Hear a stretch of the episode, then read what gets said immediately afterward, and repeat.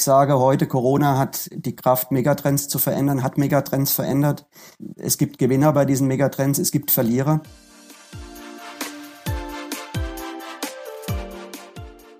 Unser heutiger Gast im Podcast ist sozusagen ein alter Bekannter in der Sportbranche. Jochen Schnell war von 1998 bis 2008 und von 2012 bis 2015 in leitender Funktion bei Vosswinkel tätig ehe er dann zum Vorstand der Intersport Deutschland aufrückte. Heute betreibt er eine eigene Unternehmensberatung namens Schnell Consult Pforzheim. In unserem Gespräch hat Jochen Schnell seine Zeit bei Intersport Revue passieren lassen, über die Zusammenarbeit mit dem damaligen Vorstandsvorsitzenden Kim Röther und über Meilensteine gesprochen. Natürlich war auch die Gegenwart und Zukunft des stationären Einzelhandels ein Thema, gerade natürlich in Zeiten von Corona. Unterhalten haben wir uns auch darüber, warum die Filialisten derzeit so schwächeln. Jetzt wünsche ich Ihnen viel Spaß beim Hören und dann mal rein in den Podcast. Hallo Herr Schnell, schön, dass Sie dabei sind zum neuen Podcast von SSZ Sport. Hallo Herr Bergener, ich freue mich, heute dabei sein zu dürfen. Ja, wir haben auch das ein oder andere, finde ich, äh, sehr spannende Thema uns äh, zusammen sozusagen erarbeitet. Und ja, da bin ich sehr auf Ihre Expertise natürlich auch gespannt. Es ist ja so, dass Sie sich nach Ihrer Zeit bei Intersport ja als Unternehmensberater selbstständig gemacht haben. Das war 2017. Und ja, ich könnte mir schon vorstellen, dass Sie derzeit ja ein durchaus äh, gefragter Mann sind. Ähm, ja, gerade jetzt in so einer Krisenzeit, ähm, wo die Branchen ja auch irgendwie so ja, Hilfestellungen und, und Orientierung brauchen. Also wie ist da, wie ist da so die Lage bei Ihnen? Ja, also im Moment relativ viel los, sind äh, doch einige Anfragen da. Äh, zumal ich ja auch ähm, einen Lehrauftrag an der Hochschule in Ludwigsburg habe zu dem Thema Strategieentwicklung. Auch das passt natürlich in der jetzigen Zeit absolut in das Bild hinein. Ähm, ja, es ist äh, wirklich viel los. Die Zeiten sind extrem bewegt. Und ähm, ja, es gibt sehr, sehr viele Ansatzpunkte, diese, diese Veränderungen zu deuten. Und äh, deswegen sind auch die, An die Anfragen da. Ja, genau. Und da werden wir auch dann gleich drüber sprechen. Ich würde tatsächlich, ähm, bevor wir jetzt sozusagen auf die Gegenwart und so ein bisschen in die Zukunft schauen, gerne noch mal so einen Blick äh, zurückwerfen auf Ihre Zeit bei Intersport im Vorstand. Und das waren ja zweieinhalb Jahre von 2015 bis 2017. Und damals war es ja so, Kim Röther war Vorstandsvorsitzender, ist ja doch eine sehr starke und dominante, dominante Persönlichkeit, auch nicht ganz unumstritten natürlich. Ähm, Sie haben damals ja auch das Ressort Ware und Markt verantwortet. Und da würde ich Sie gerne mal fragen, ja, wie, wie konstruktiv war die Zusammenarbeit damals im Vorstand? Und konnten Sie sich da auch so einbringen mit Ihren Ideen, wie Sie das auch wollten? Zunächst mal schaue ich sehr, sehr äh, positiv auf die Zeit bei der Intersport zurück. Es war eine tolle Zeit äh, mit tollen Menschen, äh, mit vielen äh, tollen Mitgliedern, tollen Begegnungen in dem Händlerkreis, die ich machen durfte. Äh, das war, war wirklich prima. Sie können sich vorstellen, dass es in einem Geschäftsführungs- oder Vorstandskreis unterschiedliche Charaktere gibt. Das ist auch gut so. Äh, mit dem Hannes Rummer und dem Kim Röther haben wir aber immer konstruktiv zusammengearbeitet und an den Themen, die letztendlich äh, immer aktuell waren, dann auch äh, konstruktiv gearbeitet. Ja, selbstverständlich konnte ich äh, mich in meinem Ressort einbringen, habe, äh, denke ich, eine, eine Sicht auf zwei Kundenperspektiven deutlich geschärft. Wir haben ja einmal die Händler als unsere Kunden in einer Verbundgruppe gehabt und auf der anderen Seite natürlich auch den Endverbraucher. Und äh, es ist eben in so einer Position wichtig, beide Perspektiven im Blick zu haben. Es gibt ja so den schönen Begriff des beruflichen Meilensteins. Und jetzt würde ich Sie mal gerne fragen, ähm, welche waren das so in Ihrer Zeit bei Intersport? Also bei denen Sie jetzt auch sagen würden, ja, das haben wir jetzt für die Mitglieder erreicht, von denen die jetzt auch heute noch absolut profitieren. Ich denke mal, zu der damaligen Zeit äh, war der Markt in einer extremen Bewegung und einem extremen Umbruch. Ich möchte da nur dran erinnern, dass gerade Anfang 2015 Adidas äh, das Konto gekürzt hat, äh, das Konto gekündigt hat. Äh, wir haben immer mehr zu tun gehabt mit dem Thema selektiven Vertrieb. Es waren Dinge, auf die wir uns damals einstellen mussten, beziehungsweise wo wir dann intensiv in die Dialoge gegangen sind mit den äh, Herstellern, um das Optimale für unsere Mitglieder rauszuholen. Wenn ich äh, über Meilensteine spreche in der Zeit bei Intersport, dann ist es zunächst mal das Thema Stärkung der Eigenmarken. Äh, das ist uns, denke ich, sehr, sehr gut gelungen. Wir haben in der Zeit äh, den Eigenmarkenumsatz erheblich steigern können. Äh, das betrifft zum einen mal das ganze Thema Produktentwicklung. Wir haben zu dem damaligen Zeitpunkt gerade das, das Thema McKinley Autoschuhe neu aufgesetzt, aber auch in den anderen Segmenten äh, erhebliche Fortschritte gemacht. Wir haben für die Mitglieder in diesem Bereich äh, attraktive Konditionen zur Verfügung gestellt und haben in unserer Funktion von Heilbronn aus auch wesentlich in Bern bei der Intersport International unsere Rolle gespielt. Ich denke, das ist hervorragend gelungen. Genauso wie die Eigenmarken haben wir uns äh, als zweiten äh, Fokus die, das Großhandelsgeschäft rausgenommen. Die Intersport liefert ja einige wichtige Artikel der Industrie von ihrem eigenen Lager in Heilbronn. Und auch hier war es wichtig, äh, ein richtiges Sortiment, ein vernünftiges Sortiment zu vernünftigen Konditionen immer nachlieferfähig am Lager zu haben und somit auch für die Händler die Warenverfügbarkeit immer sicher, sicherzustellen. Im Hinblick auf die zwei Kundensichten haben wir auch im Marketing einiges getan. Wir haben die Marketingstrategie etwas verändert. Gemeinsam mit dem Marketingbeirat, der bei der Intersport damals etabliert wurde, mit Mitgliedern und haben uns wirklich dafür entschieden, auch die Werbeanstöße etwas aggressiver zu machen, etwas äh, marktorientierter zu machen. Und das war ein durchaus großer Erfolg, weil es uns gelungen ist, zu der damaligen Zeit eine, eine Vielzahl von Händlern zu gewinnen, die eben bei diesen Werbeanstößen auch mitmachen konnten. Mhm, okay. Und last but not least würde ich heute sagen, ist eines der wichtigsten Projekte gewesen, vielleicht nicht so sehr im Fokus, aber die Einführung der elektronischen Gutscheinkarte, weil die am Ende echtes Geld in die Kassen der Händler bringt. Wenn ich heute nur dran denke, dass äh, im Weihnachtsgeschäft über 50 Prozent aller Geschenke Gutscheine sind, beziehungsweise Gutscheinkarten. So war das ein hochanspruchsvolles Projekt, was wir umgesetzt haben, dass innerhalb der Verbundgruppe eben äh, die Möglichkeit bestand, eine Gutscheinkarte auch an der Tankstelle oder an einem, in einem Trittvertrieb zu kaufen und äh, bei allen Händlern letztendlich einlösen zu können. Das ist in einer Verbundgruppe äh, nicht ganz trivial, es ist hochkomplex und ich würde heute sagen, wir sind sogar, die Intersport ist eine der wenigen Verbundgruppen, die diesen Service seinen Mitgliedern anbieten kann. Mhm. Genau, man darf Ihnen diese Gutscheinkarte jetzt nicht mit Ihrer Active Card verwechseln. Nein, das ist wirklich der Gutschein oder die Gutscheinkarte, die Sie eben als Zahlungsmittel nutzen können. Es war dann zum Ende ihrer Zeit, und das war ungefähr so Anfang Frühjahr 2017, da gab es ja diesen Plan, die Intersport und auch die Mitglieder noch stärker zu filialisieren. Ich glaube, das kann man schon so sagen. Und zwar im Sinne von, also die Zentrale nimmt stärker Einfluss auf den Wareneinkauf. Die Mitglieder sollen im Backoffice und Marketing entlastet werden. Und ja, können sich mit dem Ziel eben, können sich eben stärker auf den Verkauf konzentrieren. Und dann gab es ja noch diese ja, ominöse blaue Welt mit rein Intersport gebrandeten Läden in Berlin. Und da sollten ja auch Mitglieder nachziehen und eigene eröffnen. Ja, vielleicht sogar ihre rote Welt dafür aufgeben. Jetzt muss man schon sagen, dass die Strategie offenbar teilweise nicht konsequent umgesetzt wurde oder auch einfach nicht so erfolgreich war. Ähm, ja, wie, wie denken Sie darüber? Ja, ich denke, es ist erstmal wichtig, das ins richtige Licht zu setzen. Warum hat man das getan? Äh, es ist, glaube ich, wichtig zu verstehen, dass für uns in der damaligen Zeit der wesentliche Ansatzpunkt war, die Dachmarke Intersport zu stärken und äh, für den Kunden, für den Endverbraucher eine Wiedererkennbarkeit und eine Verbindlichkeit in den Sortimenten zu schaffen. Äh, wir haben festgestellt bei intensiven Analysen, dass wir, ich sage mal, wichtige Produkte in einer sehr schlechten Distribution hatten, über die Mitglieder verteilt. Ich nenne Ihnen mal ein Beispiel. Wir haben in einem Markt äh, einen Test gemacht und haben überprüft, wie der wichtigste Laufschuh äh, in der Saison distribuiert war. Und wir haben festgestellt, dass ein Drittel aller Händler diesen Schuh überhaupt nicht hatte.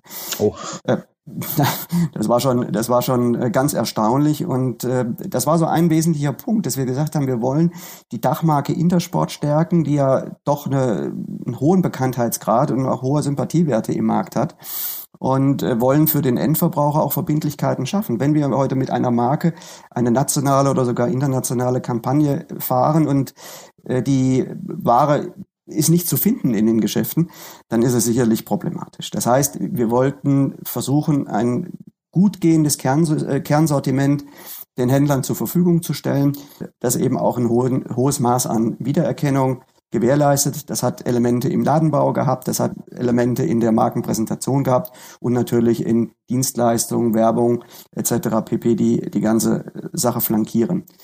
Ja, so wie ich das mitbekommen habe, ist der Proof of Concept leider nicht geglückt. Vielleicht, vielleicht war es nicht richtig, aber es ist im Nachhinein immer recht leicht, äh, darüber äh, sich zu verlieren. Das möchte ich mir auch nicht anmaßen.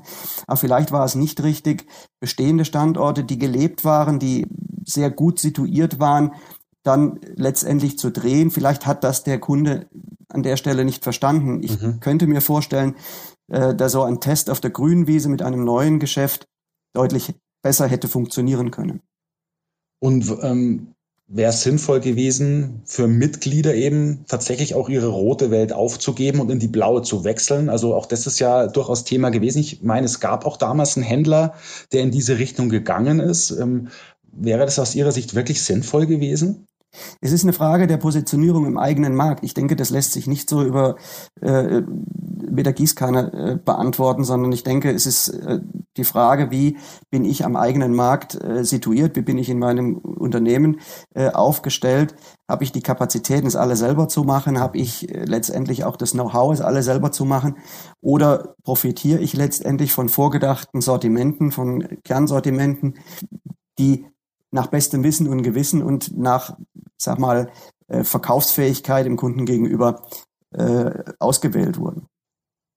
Gut, ich meine, diese Strategie diese blaue Weltstrategie wird jetzt ja so nicht mehr gefahren. Natürlich existieren mhm. die Geschäfte in Berlin noch, aber dieses ja, Angebot, äh, in diese blaue Welt reinzugehen, das besteht meines Wissens zumindest nach eben so nicht mehr. Ähm, was ich ganz spannend fand, ich habe damals äh, mit äh, Kim Röther ein Interview geführt, das war eben Anfang 2017 und er hat mir damals Folgendes gesagt, es gilt von den Filialisten zu lernen und sich anzuschauen, wo sie Dinge anders, besser und insbesondere schneller umsetzen. Und irgendwie ist es schon so, dass die Aussage aus heutiger Sicht fast so ein bisschen wie blanker Hohn klingt. Ja, weil sich die Sportfilialisten in Deutschland, naja, ich im totalen Niedergang befinden. Und da könnte man jetzt wirklich zig Beispiele von Unternehmen aufzählen, also welche, die gescheitert sind, ähm, welche, die große Probleme haben, beziehungsweise hatten ja, und sogar insolvent gegangen sind. Also ich habe mir da ein paar Namen mal aufgeschrieben. Stadium und Ochsner Sport haben Deutschland verlassen. Planet Sports ähm, macht jetzt nur noch online. Ein Globetrotter ist ins Trudeln geraten. Bei Sportcheck muss man auch mal sehen, wie es mit dem so weitergeht. Vosswinkel bei dem sie ja ganz früher auch tätig waren. Ähm, McTrack natürlich, der jetzt aber erfreulicherweise eine Beteiligungsgesellschaft gefunden hat. Ja, und äh, die Beispiele Karstadt und Karstadt, Karstadt Sports muss man natürlich dann auch dazu nennen. Ähm, was, was glauben Sie ja schnell? Haben die Filialisten einfach nicht verstanden, wie zeitgemäßer Handel aussieht? Was, was ist da los? Ich glaube, auch hier müssen wir, müssen wir differenziert reinschauen. Ich denke, äh, jede, jedes Filialunternehmen, das Sie gerade genannt haben, hat hier seine eigene Geschichte. Und ich glaube, das ist von der, auf der einen Seite von keine kritische Größe. Also ein Stadion, Stadium hatte in Deutschland keine kritische Größe. Oxner mit den Sportsberg-Filialen auch nicht. Äh, auch Blended Sport hatte keine kritische Größe. Es gab äh, sicherlich Unternehmen, die durch, durch interne Projekte geschwächt waren und, und äh, da einen Fokus nicht vielleicht direkt am Markt hatten also es ist sehr, sehr, sehr, sehr vielschichtig. Ich denke, das, was die, was die äh, großen Filialisten gut gemacht haben, das waren ihre Prozesse in Ordnung zu bringen oder ihre Prozesse äh, aufzustellen. Aber vielleicht hat man an der einen oder anderen Stelle den Markt verloren und war dann doch nicht zu speziell, sondern war austauschbar. Und das könnte äh, ein, ein wesentlicher Grund sein für diese, ja, für diesen, wie Sie sagen, Niedergang der Filialisten. Aber ich, ich glaube, es ist sehr, sehr differenziert zu sehen und jeder, äh, jedes, jedes Unternehmen hat da seine eigene Geschichte, warum es in der Situation ist, in der es ist.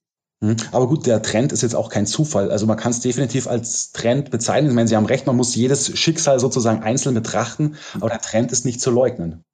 Der Trend ist nicht zu leugnen und der Wettbewerb wird natürlich auch da an der Stelle äh, sehr, sehr, sehr, sehr heftig. Und ähm, ich denke auch, dass die Filialisten dann äh, in bestimmten Situationen doch eher dann auch äh, preisaggressiv gehandelt haben, was dann am Ende des Tages nicht unbedingt äh, der Marge und dem Ergebnis zuträglich äh, ist und zuträglich war.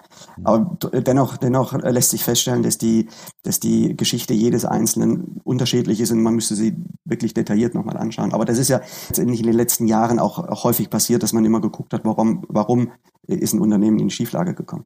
Vielleicht noch ein Wort kurz zu Karstadt und Karstadt Sports. Ähm, wie, wie sehen Sie deren Zukunft? Naja, gut, das muss man abwarten. Ich denke, dass äh, gerade in dem äh, bei Signa Retail wirklich gute Manager sitzen, die äh, relativ genau wissen, was sie tun.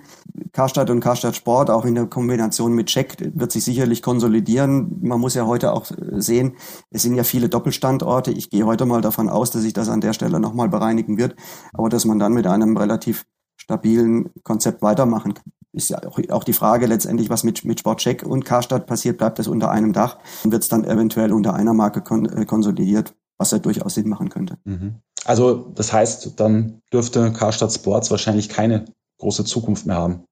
Naja, es ist die Frage, ob unter Karstadt Sports oder unter Sportcheck. Äh, ich gehe davon aus, dass die Doppelstandorte eben nicht mehr, nicht mehr Bestand haben werden. Mhm. Aber Sie glauben schon, dass Karstadt Sports noch die nächsten Jahre weiter existieren wird, wenn auch dann mit einem geringeren äh, Portfolio an Standorten? Naja, auch als, als Außenstehender, also da muss ich sagen, da bin ich schon relativ weit weg, aber wenn ich, wenn ich verfolge, was äh, welche Akquisitionen die Signa-Gruppe gemacht hat, muss man doch sagen, äh, Hut ab, äh, die sind sehr, sehr stark aufgestellt im Online-Business und haben eben im stationären Bereich äh, mit, mit Sportcheck und äh, Karstadt Sport ja schon ein Pfund und äh, ist wirklich die Frage der Konsolidierung und äh, vielleicht des, des, äh, der Definition der richtigen Größe. Ja, wenn man Aber ich sehe die, ich sehe die nach wie vor als, als äh, ernstzunehmenden Wettbewerber am Markt. Okay. Ja, wenn man sich jetzt so anschaut, was mit den Filialisten passiert oder auch passiert ist, das muss doch eigentlich dem lokalen, stationären, inhabergeführten Einzelhandel total Auftrieb geben, oder? Naja gut, der gut geführte lokale Händler äh, hat mit Sicherheit eine, eine große Chance in, in diesem Umfeld, weil er doch individueller auf seinen Markt äh, reagieren kann, auf seinen Markt, auf seine Kunden eingehen kann und hier auch ja wirklich punkten kann bei den Kunden. Und ich denke, dass dem lokalen stationären Händler das durchaus helfen kann. Die Voraussetzung ist, dass er eben sein Geschäftsmodell sauber definiert hat, dass er seine Strategie hat und die auch konsequent verfolgt. Ähm, es gibt ja in der Corona-Zeit interessanterweise zwei, ich würde mal sagen, gegenläufige Trends, die sich jetzt aber auch nicht zwingend ein, äh, ausschließen müssen. Und zwar zum einen gewinnt der lokale stationäre Einzelhandel ähm, uns haben viele Händler berichtet, wie, wie überwältigt sie von der Solidarität und auch der Resonanz ihrer Stammkunden waren. Und die Verbindung ist ja schon auch irgendwie intensiver und enger geworden. Aber auf der anderen Seite hat der Handel auch sicher einige Kunden an E-Commerce verloren, ähm, ja, der durch Corona natürlich noch stärker wachsen wird als ohnehin schon. Jetzt würde ich Sie gerne mal fragen, ja, wie sehen Sie diese Trends? Das ist eine ganz, ganz spannende und auch nicht ganz so einfach zu beantwortende Frage. Ich denke, Corona war etwas Außergewöhnliches. Sie, ich, wir alle haben so eine Situation noch nie erlebt, dass innerhalb kürzester Zeit ein Wirtschaftssystem komplett nach unten äh, runtergefahren wird. Ich sage heute, Corona hat die Kraft, Megatrends zu verändern, hat Megatrends verändert. Es gibt Gewinner bei diesen Megatrends, es gibt Verlierer. Wenn ich mal die Gewinner rausgreife, dann ist es sicherlich die Digitalisierung alles überragend. Da komme ich auch gleich nochmal drauf. Es ist aber auch das Thema äh, Kaufer, Käuferbewusstsein, Konsumentenbewusstsein. Das Thema Gesundheit wird eine große Rolle spielen. Das Thema Sicherheit wird künftig eine große Rolle spielen. Vielleicht werden äh, die globalen Lieferketten äh, ein bisschen in die andere Richtung umgedreht. Aber Sie sehen, dass wir hier maßgebliche Auswirkungen auf äh, große gesellschaftliche Entwicklungen haben, äh, die es sehr genau zu beobachten gibt und wo wir genau gucken müssen, wie sich das äh, auch weiterentwickelt. Wenn ich jetzt das so sehe, wie, die, wie der lokale Handel jetzt letztendlich sich aufgestellt hat, dann muss man sagen, auch mit, mit großem Respekt, ich kenne das aus meinem eigenen Umfeld, dass die Händler doch sehr viel Kreativität an den Tag gelegt haben. Äh, ich kenne Händler, die haben WhatsApp-Gruppen eingerichtet. Ich kenne Händler, die haben mit per E-Mail ihre ihre Kunden angeschrieben, um mit den Kunden im Kontakt zu sein. Die haben Auswahlen bereitgestellt. Die Kunden konnten Ware abholen, ein, Running-Outfit, äh, Fitness-Kleingeräte, um sich zu Hause fit zu halten. Die haben sie teilweise den Kunden nach Hause gebracht. Das hat ganz gut funktioniert. Und ich bin aber hier auch der Meinung, auch hier spielt die Digitalisierung eine Rolle, weil letztendlich die Kommunikationsmedien, die diese Händler genutzt haben, überwiegend digitale Kommunikationswege waren. Das heißt, auch hier spielt das Digitale eine Riesenrolle und digital ist für mich eben nicht gleichzusetzen mit einem eigenen Online-Shop. Mhm. Diejenigen, diejenigen, die dann auch noch, ich sag mal, auf Online-Plattformen wie beispielsweise dem, dem Marktplatz der Intersport oder äh, der Sport 2000 oder äh, anderen Marktplätzen wie Sportmarken24 tätig waren, die waren sicherlich Gewinner dieser, dieser äh, Krise, beziehungsweise haben nicht so sehr viel verloren. Und natürlich auch die, die ihren eigenen Online-Shop haben oder die Online-Spezialisten. Also ich denke, äh, es, ist, es ist wichtig, dass eben auch die, die lokal stationär äh, durchaus jetzt erfolgreich waren, immer mit dem digitalen Vehikel gearbeitet haben. Ja, und, aber man muss eben auch auf der anderen Seite sagen, dass der Handel ähm, auch einige Kunden an den E-Commerce verloren hat und den Kunden wird er möglicherweise nie wiedersehen, weil es halt doch dann ganz gut für den, für den Konsumenten funktioniert hat. Ähm, das ist durchaus, das ist durchaus nachvollziehbar und das, das wird auch so sein. Das, das Thema Shopping-Erlebnis, das ist meine Wahrnehmung, tritt im Moment auch absolut in den Hintergrund. Es geht darum, wenn ich einen Bedarf habe, den zu decken und zwar relativ zügig zu decken. Es ist äh, im Moment nicht der Einkaufsbummel, der stattfindet, sondern ich brauche etwas und dann gehe ich es einkaufen. Und dann ist natürlich der, der Weg äh, zu einem Online-Shop ein sehr, sehr bequemer. Und äh, gerade da ist es eben wichtig für die stationären Händler mit dem Kunden richtig zu kommunizieren und äh, auch zu, hinzuweisen, dass es die Services bei ihm auch gibt und insbesondere auch die Beratung. Aber auch hier gibt's wieder digitale Tools, die ich nutzen kann. Ich nenne Ihnen auch hier ein Beispiel die äh, Möglichkeit für den Kunden einen Termin zu vereinbaren. Ich glaube, das ist aktueller denn je in der jetzigen Zeit, wo die Leute eben keine Lust haben zu warten, äh, wo sie relativ zügig äh, ihre, ihren äh, Einkauf erledigen wollen. Also es gibt hier eine ganze Fülle an, an Möglichkeiten, wie der Händler äh, in dieser Zeit sich richtig aufstellen kann und dem Kunden gegenüber zeigen kann, ich bin da. Also dann ist letztlich so Ihr Rat an den äh, stationären, inhabergeführten Sporthandel, pflegt und hegt eure Stammkunden noch intensiver, als es bisher der Fall war. Kann man das so stehen lassen? Ja, absolut. Also ich denke, es ist absolut wichtig, den Kunden äh, über welches Medium auch immer, aber vor allem auch die digitalen Medien zu zeigen, ich bin da, ich äh, habe ein Angebot für euch, ich äh, möchte euch auch beraten, ich möchte, dass ihr zu mir ins Geschäft kommt und ich kann eben über die Ware hinaus noch eine ganze Menge mehr bieten, was du vielleicht an einer anderen Stelle nicht bekommst. Und von daher bin ich der Meinung, dass, dass der Einzelhandel da wirklich auch, auch gute Chancen hat, wenn er die richtigen Dinge tut. Mhm. Ähm, Sie haben ja gemeinsam mit dem Institut für Handelsforschung in der jüngeren Vergangenheit drei Seminare abgehalten, und zwar mit dem schönen Titel Game Changer Corona. Ja, welches Spiel empfehlen Sie denn dem stationären Handel in Zukunft? Gut, Sie haben schon ein paar Punkte angesprochen. Hm, vielleicht können Sie noch mal kurz auch auf die Vorträge eingehen. Ähm, also, also welches Spiel ist denn da gefragt in den nächsten Jahren? Ja, es ist in der Tat wichtig äh, zu erkennen, dass, dass sich Trends verändern werden und äh, zu gucken, welche Trends beza äh, bezahlen auf mein Geschäftsmodell ein. Äh, am Anfang steht aber trotzdem die richtige Strategie des Händlers. Habe ich eine Strategie? Wie positioniere ich mich, ich mich in meinem Markt? Was muss ich tun, um in meinem Markt erfolgreich zu sein? Was benötigt mein Kunde? Kenne ich meinen Kunden? Und ich glaube, das ist die Basis, die ich äh, erarbeiten muss.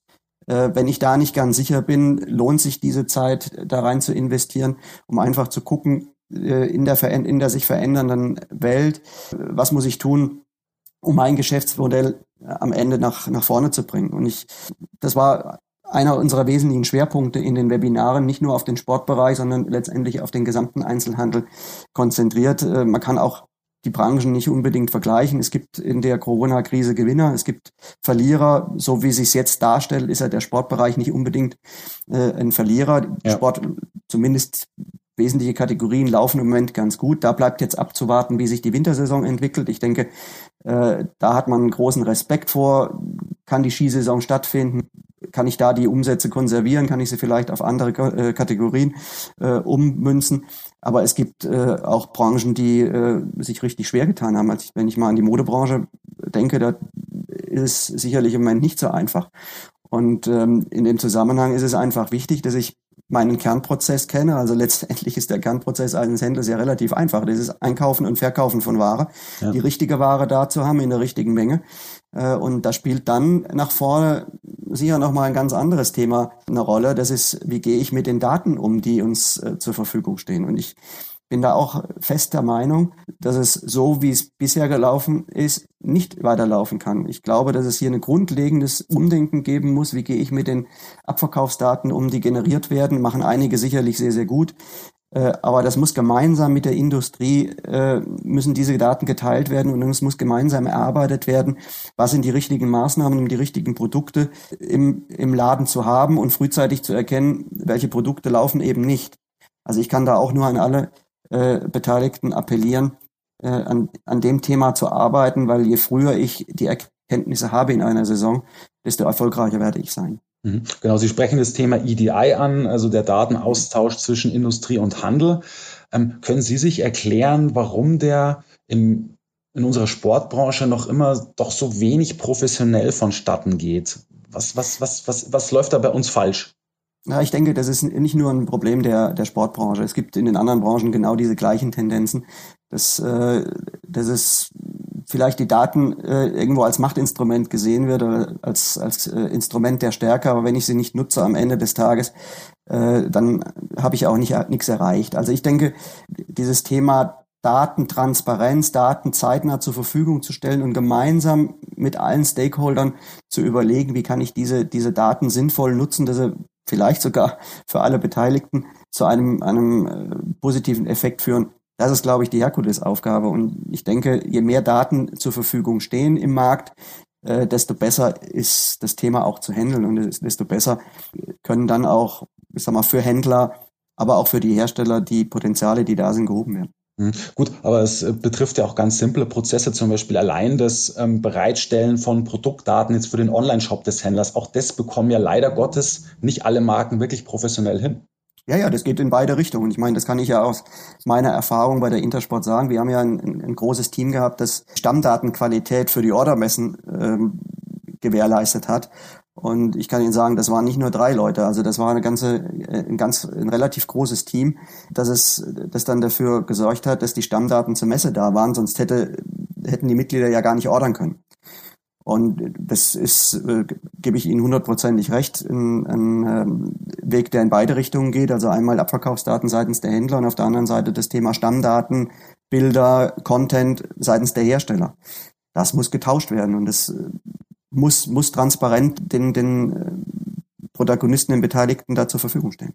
Hm. Jetzt würde ich Sie gerne noch abschließend was zu den äh, Plattformen fragen. Sie haben äh, Sportmarken 24 angesprochen, ähm, natürlich auch ähm, zuvor Intersport und Sport 2000 mit ihren Plattformen. Aber bei Sportmarken 24 ist es ja ganz spannend, dass ähm, dieses Portal ja auch die Daten, die Produktdaten beziehungsweise auch die Produkte, die angeboten werden, an Amazon und Zalando ausspielt. Ja, also finde ich ein sehr spannendes Konzept. Jetzt gelten ja, es gilt Amazon als ein großer Gewinner der Krise. Auch äh, Zalando hat sich da, glaube ich, sehr, sehr gut entwickelt. Ähm, wie, wie denken Sie, Sie denn über diese beiden Plattformen, Amazon und Zalando? Zalando? Ist es für den Händler aus Ihrer Sicht ein absolutes Muss, dort irgendwie präsent zu sein, um ähm, ja, in dem Markt noch, in dem, in dem digitalen Markt noch, noch gut mitspielen zu können? Ich denke, diese, diese Plattformen wie Intersport oder Sportmarken24, die äh, haben ihre Berechtigung und am Ende des Tages kann ja der Händler selber entscheiden, auf welchen Marktplätzen er seine Produkte ausspielen lässt. Am Ende des Tages ist es nichts anderes als eine Vergrößerung der Reichweite, die er erzielen kann. Und äh, auf je mehr Marktplätzen er tätig ist, desto mehr hat er die Chance, auch Umsatz zu machen. Ich, ich glaube, gegen Amazon wird, wird niemand gewinnen, gegen Zalando auch nicht. Also ist ja die Frage, ob ich nicht äh, mir diese, diese Infrastruktur zunutze mache und dann eben auch Umsatz generiere. Ich meine, Zalando äh, hat das ja auch vor einigen Monaten gestartet mit dem Connected Retail. Mhm. Und auch hier sind ja Händler letztendlich frei zu sagen, ich bin dabei oder ich bin nicht dabei, die liefern ihre Bestände und äh, wenn Aufträge reinkommen, dann werden die eben ausgespielt. Und äh, ich habe auch hier persönliche Erfahrungen mit ähm, Händlern, äh, die doch durchaus nennenswerte Umsätze über diese, über diese Kanäle machen können. Also letztendlich sehe ich das sehr, sehr neutral, muss jeder Händler für sich selber entscheiden. Es ist nichts anderes als eine Reichweitenvergrößerung. Ich erreiche noch mehr Kunden mit meinen Produkten und idealerweise habe ich eben äh, kein Risiko einen eigenen Shop aufzumachen. Und bei Sportmarken 24 ist es ja jetzt letztendlich auch so, und ich denke auch bei der Intersport und bei der Sport 2000, dass die Kosten im Wesentlichen variabel sind. Und das ist für einen Händler aus meiner Sicht schon hochattraktiv. Und gerade wenn wir in die, an die Zeit des Lockdowns zurückdenken, dann ist es sicherlich ein willkommener Kanal. Und dann sind wir bei dem, bei dem Multichannel-Gedanken, äh, über diesen Kanal auch verkaufen zu können. Ja, absolut. Okay, Herr Schnell, dann sage ich äh, vielen Dank für das interessante Gespräch. Ich wünsche Ihnen alles Gute äh, mit Ihrer Managementberatung und habe mich gefreut, dass Sie sich die Zeit nehmen konnten. Herr Bergener, ganz herzlichen Dank, hat viel Spaß gemacht. Sehr schön. Gut, auch an Sie, liebe Hörerinnen und Hörer, ähm, herzlichen Dank auch für Ihre Aufmerksamkeit mal wieder und ja, wir hören uns dann beim nächsten Mal, hoffe ich doch. Bis dann. Ciao. Das war der SAZ Sport Podcast. Sie finden alle Folgen online auf unserer Website www.srzsport.de sowie auch auf Spotify, Google Podcasts und Apple Podcasts. Folgen Sie uns, um keine weitere Folge zu verpassen. Wir freuen uns über Ihr Feedback und Anregungen und hören uns beim nächsten SAZ Sport Podcast.